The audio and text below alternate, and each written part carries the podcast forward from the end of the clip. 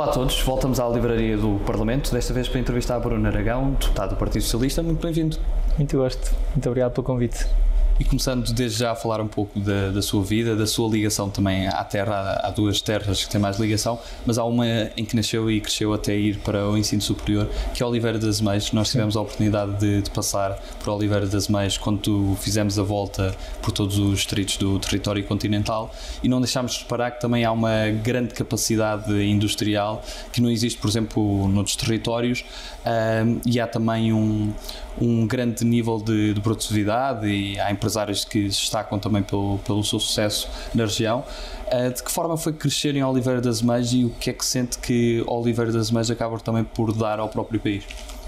Bom, Oliveira das Meias tem a grande marca industrial que sempre o caracterizou. É, é, é, impossível pensar eh, naquele território, não só no Conselho, mas enfim, também nos Conselhos limítrofes, e no pensar nessa grande capacidade industrial, sobretudo na indústria transformadora, que é característica pelo tipo de recursos humanos que precisa, pela forma como eles se organizam, pelo trabalho por turnos, eh, enfim, pela grande quantidade de operários que, que tem, eh, e, da, e de que forma isso transpira um bocadinho para a nossa forma de também de ser e de estar e de fazer coisas. É? é? um conselho onde se fazem coisas. Eu costumo dizer muitas vezes que é impossível em 24 horas qualquer português não ter contacto com alguma coisa que se faz ou que sai da Oliveira das Meias. Sejam os sapatos, sejam os moldes e as peças de plástico para os automóveis, seja o arroz, saledães, a caçarola, eh, agora nova arroza, eh, no caso da saledães, eh, sejam até as bolachas que agora toda a gente usa nos ginásios, as bolachas de, de arroz, seja as máquinas de café, a maioria delas sai da Oliveira das Meias, é, é um conselho que faz transpirar todo o país. E como é que se desenvolveu? O que é que notou que era diferente na sua infância e que agora já, já é completamente distinto? Como é que foi essa evolução também? O tipo de recursos, se calhar, é um pouco diferente. É? Ah, quando eu era mais miúdo, ah, havia ainda muito a ideia ah, e até a marca do operário típico, não é? Portanto, alguém que tenha um trabalho que é mais sujo, no sentido em que tem ainda que tocar com, com materiais de um determinado tipo, em empresas que hoje continuam a elaborar e a produzir quase as mesmas coisas, mas de uma forma completamente diferente. É? Hoje, quase que a maioria dos operários vai de bata branca uh, trabalhar em muitas, em muitas empresas e as empresas continuam a produzir moldes, plásticos, enfim, o que for. Isso é claramente uma transformação que se vai sentindo. E depois há a capacidade de nós hoje atrairmos uh, muitos recursos que tipicamente não iriam para um conselho transformador é? que iriam para conselhos de serviços, para, enfim, eventualmente, eh, capitais de distrito ou mesmo para a capital, e que hoje vão para territórios como Oliveira das Meias, porque muitas dessas indústrias já têm mais do que eh, chão de fábrica, não é? Já têm as pessoas que pensam os projetos, que desenham os projetos, que os acompanham, que os gerem, numa escala muito grande, e isso são tudo recursos humanos altamente qualificados. E em que fase da sua vida é que também percebeu e começou a ganhar esse gosto mais pela psicologia, que levou depois também para, para o ensino superior? A maioria de nós uh, constrói uma, vai construindo a narrativa da sua vida, uh, mas ela é quase sempre uh, retrospectiva, não é? Hoje é fácil eu construir uma historiazinha que até pode dar algum colorido mais à minha vida, mas foi um processo relativamente básico na maioria de nós, que é chegar ao 12 ano, estar um pouco indeciso uh, naquilo que quer fazer ou no que quer seguir, tem algumas certezas do que não quer, quase sempre, mas nunca tem muitas certezas do que quer. E a psicologia surgiu um bocadinho nesse âmbito. Eu sabia que não queria nada de muito técnico, porque não me entusiasma muito, uh, mas queria ter alguma coisa que me ajudasse a pensar um bocadinho o mundo à minha volta. A psicologia uh, surgiu um pouco nesse, nesse âmbito Hoje a minha escolha teria sido muito mais uh, robusta ou sólida ou mais convicta do que na altura foi. Uh, e portanto depois fui fazendo o percurso todo uh, a partir daí, sem me desviar muito desse, desse eixo principal, mas andando quase sempre um bocadinho tangente. Portanto, eu nunca fiz psicologia clínica ou psicologia escolar, ou se quiser a psicologia mais aplicada como, como ela é mais vista, mas sempre andei tangencialmente na psicologia, no doutoramento, quando me envolvi mais com a parte da engenharia e processos de inteligência artificial e de percepção de movimento, eh, e mesmo depois, quando acabei a dar uma cadeira de psicologia política, juntando política e uh, e Psicologia no curso de Ciência Política na Universidade. E como é que se faz essa junção? É simples, porque a Psicologia tem uma, uma característica que eu sempre achei uh, enfim, curiosa. É que no final de tudo, se nós reduzirmos tudo ao mínimo possível, uh, nós chegamos sempre a uma pessoa enfim, percebida, se quisermos, individualmente. Digamos que a unidade indivisível uh, da sociedade é sempre uma pessoa. Uh, a partir daí nós construímos esta, esta narrativa toda. Eu costumo usar na, nessas, uh, nessa cadeira ou nessa unidade curricular, como agora temos que dizer mais corretamente, um livrinho do século XIX que se chama Flatland, que mostra como, a partir de um ponto, nós vamos construindo uma sociedade ou podemos construir uma sociedade altamente complexa de muitas figuras geométricas. O narrador é um quadrado, é uma, uma história curiosa, mas que mostra como, a partir de, dessa análise, a essa unidade mais indivisa, se quisermos, nós conseguimos quase perceber o que vai acontecendo uh, à sociedade, aos pequenos grupos, aos grupos maiores e depois, se quisermos, às multidões ou às massas de pessoas. E essa também perspectiva que, que lhe acrescenta a psicologia e também a forma de, de olhar que, que tem a a sua experiência um, é também parte que influencia, uh, neste caso, ligar-se mais ao Partido Socialista ou, ou é uma ligação que considera que vem de antes? Eu estava a pensar na, na, forma mais correta de abordar a resposta porque posso responder de duas formas, não é? Eu diria que em última análise é indiferente. É? Por isso vem antes. Eh, eu não acho que haja uma, uma diferença eh, em ser-se socialista ou ser-se ou inserir-se noutra corrente qualquer e que se tenha por isso uma percepção maior do valor da pessoa. Não acho mesmo isso. Eh, se calhar temos é formas diferentes de construir a partir daí. Isso não tenho dúvida nenhuma. A partir dessa unidade indivisível ou indizível, a forma como nós depois começamos a construir os pequenos grupos, as relações familiares, pequenos grupos, grandes grupos e até estruturas maiores como são Estados. Aí claramente ser socialista teve um, tem uma, uma relação diferente com essa visão, isso não tenho dúvida. Depois a parte mais de gestão de projetos foi algo que também lhe trouxe uma capacidade adicional? Nomeadamente depois para a aplicação na, na, sua atividade política? Essa foi a parte que eu mais gostei de fazer. Quando eu acabei o doutoramento, eh, sentia que, que seria, se calhar, muito melhor uh, promover ciência, fomentando ciência, do que fazendo propriamente investigação. E, portanto, comecei a construir, enfim, se quiserem, um percurso todo ligado à gestão de projetos e até à gestão dos, dos próprios centros de investigação. Uh, e aí uh, acho que foi, de facto, muito melhor a fomentar uh, condições para haver uh, investigadores com capacidade de fazerem ciência do que eu próprio ser, ser o cientista. isso quase sempre nos obriga a ficar mais na sombra, muito mais na sombra, não é? Portanto, nunca seremos os tipos que vão explicar o que é que aconteceu, mas fomos quase sempre as pessoas que ajudaram a criar condições que são absolutamente fundamentais para fazermos isso.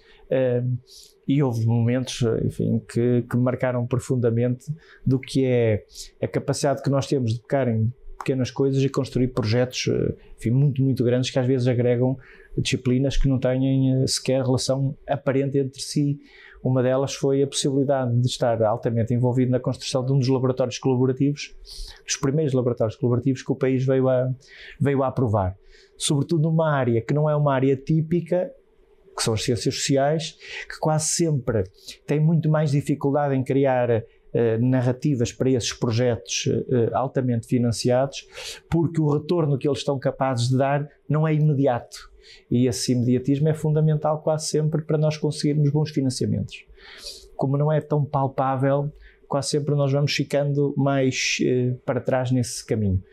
E a, a, possibilidade de nós termos ganho um projeto numa área como é a pobreza e a exclusão infantil, que nós agora, curiosamente, voltamos a falar, porque ela ficou muito visível uh, com a pandemia, foi de facto uma experiência, uh, enfim, para mim, transformadora, absolutamente transformadora, que é a capacidade de nós convencermos pessoas a, a aderirem é um projeto onde vão ter que investir, portanto, não tem um retorno imediato. Empresas que, que entraram com, com financiamento, que entraram com recursos humanos, que se envolveram com as universidades, a possibilidade de nós colocarmos no mesmo projeto eh, e formarmos um laboratório único com várias universidades, eh, com diferentes perfis e até com, enfim, com diferentes ambições, foi. Eh, foi altamente desafiador porque é tentar convencer toda a gente, que no fundo é o, é o que nós procuramos fazer em política, e essa é a grande característica da política, é convencer pessoas, é? de que há projetos que valem a pena tendo essa experiência não só política, mas de investigação e depois também de gestão de projetos de, de investigação,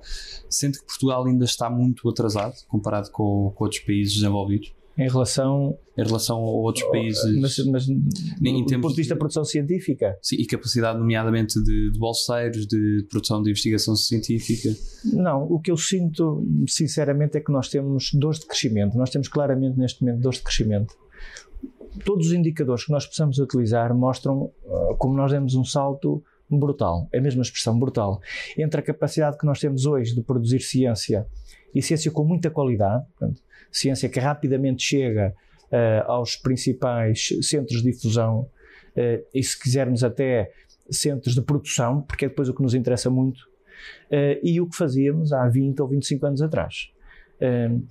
e não só a capacidade de produzir como a capacidade de atrair recursos humanos para essas áreas.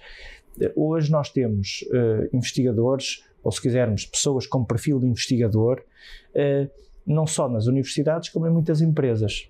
Okay? Uh, nós deixamos de ter, ou vamos deixando de ter, a concepção de que produzimos doutorados porque eles têm que fazer um percurso académico típico para os começarmos a, a espalhar, se quisermos, a disseminar pelo próprio território eu fiz um doutoramento, acho que esse doutoramento foi fundamental para a forma como eu consegui pensar uh, o meu próprio percurso, mas eu nunca fiz investigação propriamente depois do doutoramento. Mas, mas sem esse doutoramento eu duvido que tivesse feito o percurso que fiz. E já enquanto parlamentar, um do, dos grupos de trabalho que, que teve presente é da saúde mental. Sim. Foi um tema que passou um pouco de ser tabu para agora estar, digamos, na moda e das pessoas começarem a compreender exatamente do que se trata e da importância que, que tem. Quais é. é que acha que são os grandes desafios para, para os próximos tempos? Eu acho que utilizou uma palavra interessante, que é moda. É? Para, um, para alguém que venha da, de um mundo mais académico, moda é o, tem apenas a definição matemática, é o acontecimento que se repete mais vezes. E, portanto, neste momento repete-se muito saúde mental, o que dá a impressão de que nós temos uma nova pandemia. Eu não sei se isto é muito correto dizer, mas eu não acredito claramente em pandemias atrás de pandemias que agora sucedem só porque nós falamos nos assuntos. Quando nós falamos do assunto, ele torna-se mais visível e, portanto, parece que está mais presente. É. Eu não sei se há ou não muito mais uh, questões de saúde mental que se vão colocar. Evidentemente, um período difícil tem que gerar uh, questões eh, relacionadas com a saúde mental. Eu acho que isso é, enfim, uma verdade expectável. Mas há uma coisa que nós também sabemos: seria estranhíssimo que depois de um período desses nós encontrássemos um nível de euforia nas pessoas. Uh, que não tivesse sido típico de um percurso mais adverso. Isso sim é que seria um, um indicador altamente preocupante. É óbvio que nós estamos numa fase de recuperação, eh, há muita expectativa do que vem e há uma coisa que eh, nós sabemos todos: é que o desconhecido sempre nos assustou muito mais do que uh, termos conhecimento de um cenário adverso que possa vir, porque nós temos estratégias para ir lidando com ele, mas com o, com o desconhecido não temos, temos muita dificuldade. Acho que é um bocadinho nessa fase em que nós estamos. E, evidentemente, uh, isso permitiu, por um lado, que se tornassem mais visíveis problemas que já existiam, eles já estavam aí, tornaram-se foi agora mais prementes, e alguns que estavam, que nós chamamos borderline, que estão ali um bocadinho no limite, uh, se calhar tornaram-se de facto um problema quando não eram. Ignorá-lo seria um erro profundo, mas exacerbá-lo é também um erro. E falando de desafios, qual foi o maior desafio que teve enquanto deputado? Encontrar o meu espaço, claramente. Como é que, numa estrutura que tem que funcionar como um grupo, Uh, e onde nós temos todos, e digo isto genuinamente, temos todos perceber qual é o nosso lugar no nosso grupo, e o nosso lugar não vai ser na linha da frente, porque a linha da frente tem que ter determinadas características não é? para que o grupo funcione bem. Como é que nós, sem estarmos na linha da frente, nos sentimos igualmente úteis e relevantes, podendo ocupar linhas mais uh, menos uh, prementes, é? Esse eu acho que é uma dificuldade natural que nós sentimos, mas sentimos isso quando mudamos de contexto. É? Em última análise, há uma mudança de contexto. É? Quando se vem para uma situação nova, uh, enfim, temos que uh, reaprender um pouco esse, essas rotinas.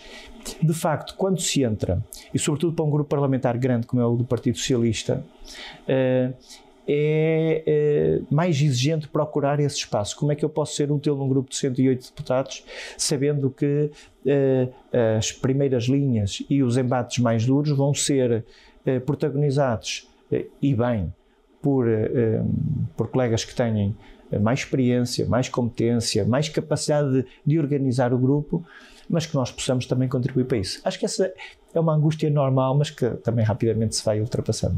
Isso faz com que seja, e num ato difícil, por exemplo, não seguir sempre a orientação uh, de, de, voto do, do grupo parlamentar? No Partido Socialista, e não posso falar pelos outros, abertamente nunca senti nenhum tipo de coação para não votar com a minha consciência e digo isto eh, genuinamente. Nunca senti isso há naturalmente um esforço de consenso, mal era se não existisse, não é? E portanto aquilo que às vezes pode ser interpretado com, por pressão é, que é, só, pode, só pode ser quando há desconhecimento. É mesmo um esforço de consenso. Mas nunca houve, e eu já o fiz várias vezes, já votei em sentido contrário à minha própria bancada várias vezes, uh, nunca houve pressão para que não o fizesse. Ah, é um sentido de lealdade com a direção da bancada e, portanto, nós termos capacidade de ir dizendo isso também. Passamos à segunda parte da nossa entrevista e começamos com as nossas escolhas usuais e a primeira é sempre a mesma, humildade ou ambição? Humildade, claramente. Cães ou gatos? Nenhum dos dois. Passo a parte dos animais domésticos. Veneza ou Aveiro? As duas, se possível, eh, enfim, para viver claramente eh, Aveiro, não tenho dúvidas também sobre isso. Obama ou Bernie Sanders? Obama, convictamente. Basquete ou hockey? Sendo Oliveira das Meias, tenho que dizer as duas, eu tenho que escolher as duas, mas o desporto passa-me, na verdade, um bocadinho ao lado e tem em Oliveira das Meias o maior stick do, do Temos mundo. o maior stick do mundo em Oliveira das Meias, que até fica lá enfim, bem enquadrado no sítio em que está. Eh, há um grande envolvimento com essas duas modalidades, eh, com o futebol também, mas essas duas são muito, são muito fortes. Mas o desporto não é claramente a área onde eu sou muito uh, conhecedor. Paulo Portas ou Marcos Mendes em termos de comentário? nenhum dos dois. Não tenho muita paciência para preleções ao domingo à noite e deixo mal ao Governo Sombra, que neste caso já não é o Governo Sombra. Que agora tenho um outro nome. Que não se pode pronunciar. Ou, ouço os dois em podcast, quase sempre nas viagens da Alfa. Dou muito jeito para isso. Uh, portanto, tenho alguma dificuldade uh, em escolher. Apesar de tudo, se calhar gosto um bocadinho mais da acutilância do eixo de mão. Vinho verde ou rosé? Uh, tinto. Maduro tinto. Segurança ou liberdade? Liberdade, mas com segurança. O que é que tem mais valor na vida? A família. Amália ou Variações? Amália. Sagres ou Superwalk? Nenhuma. Pedro Sanches ou Macron? Fico indeciso. Acho que gosto de características de um, gosto de características do outro, mas acho que nenhuma me apaixona propriamente. Salvador Sobral ou chutes e pontapés? Salvador Sobral. Campo ou cidade? Campo, sem dúvida. 230 ou 180, em termos de números de deputados? Não tenho posição, estou disposto a discutir qualquer das versões. Acho que não tem tanto a ver com o número, tem mais a ver com a organização do Parlamento. E com a capacidade, por exemplo, de assessoria que dão, hum. condições de trabalho? Não necessariamente. Uh, acho que tem a ver com a, com a forma como o próprio uh, Parlamento, enfim, em última análise com o regimento, está organizado. Acho que é possível termos 230 deputados e sentimos que são poucos, como é possível termos 180 e continuamos a sentir que são muitos. Acho que é mais a forma como nós queremos adaptar o Parlamento, uh, enfim, quase 50 anos depois da, do 25 de Abril, e à, à forma como a sociedade foi evoluindo e, sobretudo, à forma como os cidadãos olham para aquilo que nós fazemos. Portanto, estou disposto a discutir qualquer nome. Acho que é mais uma questão de trabalho e menos número. Se tivesse a oportunidade de, de almoçar ou ter uma conversa com uma pessoa que, que nunca conheceu, seja de uma figura nacional, internacional, o que é que poderia ser essa pessoa? Nunca pensei muito nisso. Uh, na verdade, na universidade levava marmita e, portanto, quase sempre almoçava sozinho para ser rápido. Uh, alguns escritores, se calhar, vários, tenho alguma dificuldade em, em escolher. O Carlos Vaz Marques tinha até uma uma tradução da, de várias entrevistas da Paris Review Uh, e à medida que as ia lendo, achava sempre no final que era aquele o, o escritor que eu queria que eu queria uh, com quem eu queria uh, almoçar ou jantar. Diria que havia há, há, há, vários. Há um que curiosamente há muito pouquinho tempo cruzei-me assim como diria como nós diríamos num encontro de quase de sétimo grau porque foi tão atípico que foi o Alberto Manguel que agora vai ter a, a sua livraria, a sua biblioteca aliás aqui em Lisboa, os seus quase 40 mil livros e que nos cruzamos aqui numa numa livraria uh, aqui na Rua de São Bento, quando eu estava a comprar um livro do Alberto Manguel, estava a falar com a, com a senhora da livraria sobre, sobre esse livro e de repente entra alguém uh, no espaço e a senhora diz: Bom dia, Alberto, estamos a falar de ti. E portanto, houve ali uma interação muito curiosa com ele. Acho que, que almoçaria com ele com todo gosto. Aliás, trocamos até os cartõezinhos para que isso possa vir a acontecer. É a do destino. É, gosto desses acasos. Acho que, os acasos tornam a vida muito colorida. E no mundo da música tem assim algum estilo musical favorito ou alguma banda? Sim, jazz. Não sei se é muito bonito para um português dizer isso, mas eu gosto muito de jazz, sou muito fã de jazz, compro muitos álbuns e vinis eh, de jazz. E um dos sítios onde eu queria muito ter ido e fui já era New Orleans, eh, porque queria perceber o que é que é ouvir jazz, como aqui em Lisboa uh, se ouve fado, é? nas ruas, nos, nos, espaços próprios, nos pequenos cafés. É? Passamos a um conjunto de, de, palavras soltas e peço que me diga numa ou em poucas palavras que é que associa a cada uma delas. Okay. A primeira é juventude. Irreverência. Ensinar. É, é uma paixão. Visita em internados. Como? Visitas em internados, neste caso nos hospitais. É, tenho ambivalência na palavra que escolheria, mas acho que é. Uh, pode ser mais que uma, sim. Sim, é, acho que é. Não queria dizer solidariedade, porque isso pode parecer um pouco desvirtuado da, do contexto, mas acho que é cumplicidade. Se calhar é a palavra mais correta. Cultura. uma necessidade. Body cams. Não vejo grande necessidade. Regionalização.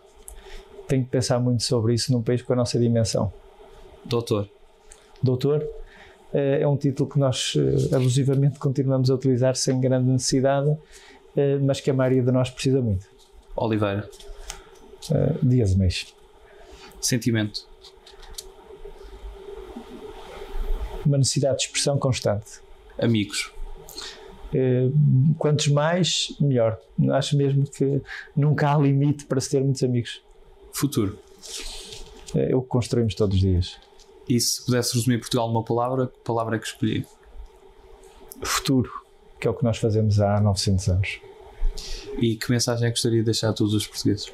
Não tenho nenhuma mensagem, eu sou o mais simples dos portugueses mesmo. Eh, sinto isso todos os dias eh, e o anonimato que os deputados também têm, sobretudo os mais desconhecidos, uh, ajudam a manter esse, essa fasquia bem, bem baixinha. Não tenho mensagem nenhuma.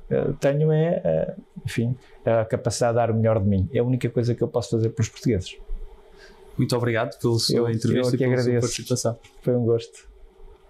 E obrigado a todos lá em casa. Continuaremos aqui na Assembleia da República com mais entrevistas. Fiquem atentos.